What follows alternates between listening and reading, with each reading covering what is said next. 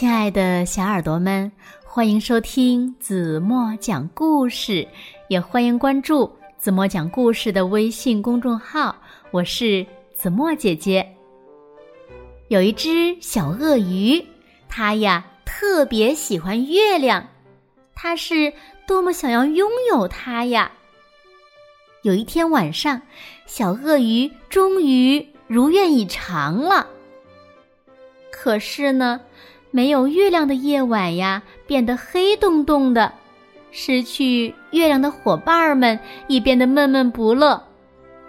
小鳄鱼觉得自己很自私，但是他没有勇气告诉大家，月亮其实是被自己藏起来了。可月亮毕竟是属于每一个人的呀。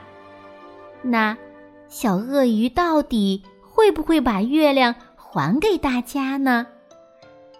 让我们一起来从今天的故事中寻找答案吧！一起来听故事《小鳄鱼藏月亮》。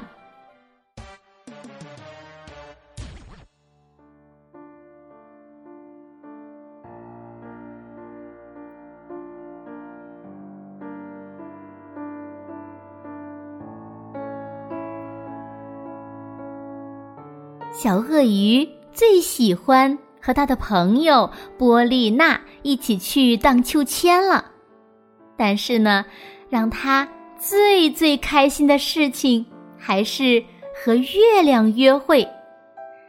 他常常坐在河边，呆呆的望着月亮，怎么看都看不够。小鳄鱼太喜欢月亮了。有一天晚上，他把月亮拉回了自己的家。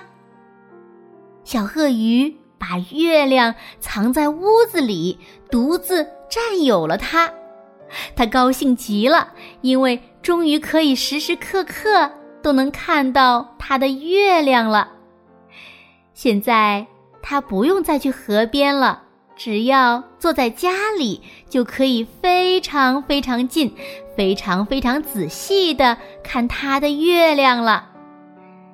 小鳄鱼觉得太幸福了。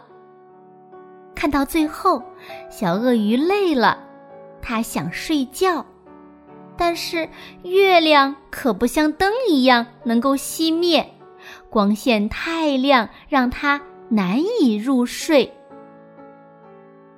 第二天早晨，没有睡好的小鳄鱼到城里去。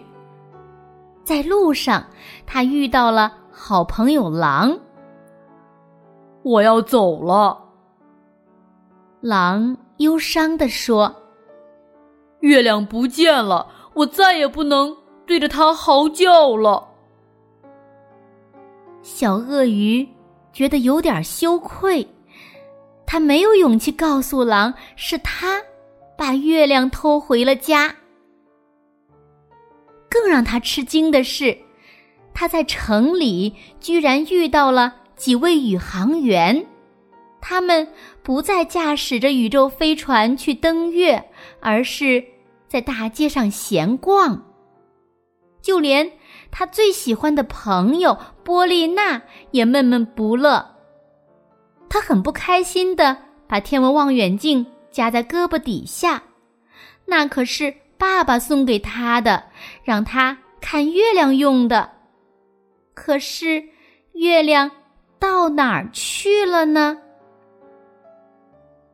小鳄鱼往家走，他想着好朋友狼，想着宇航员，还有波丽娜。天。也实在是太黑了，他一点儿都看不清路。现在呢，连他都开始想念月亮了。唉，大家都离不开月亮呀。于是，小鳄鱼决定把月亮重新放回到天上去。可他惊讶的发现，月亮。已经长大了，已经不能把它从窗口推出去了。还好屋顶可以打开，小鳄鱼用尽全身的力气把月亮拉了出来，让它重新回到天上。啊，月亮还是在天上看起来更美丽，而且呢，在黑暗中睡觉才睡得更香甜呀。不过，最最重要的是，它又可以和他的好朋友们一起分享。美丽的月亮了。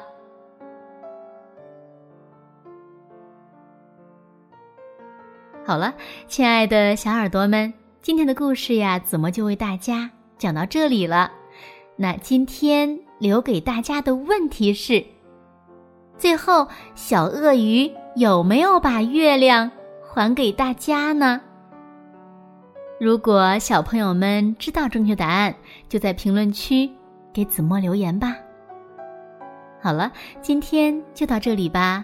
明天晚上八点半，子墨还会在这里用一个好听的故事等你回来哦。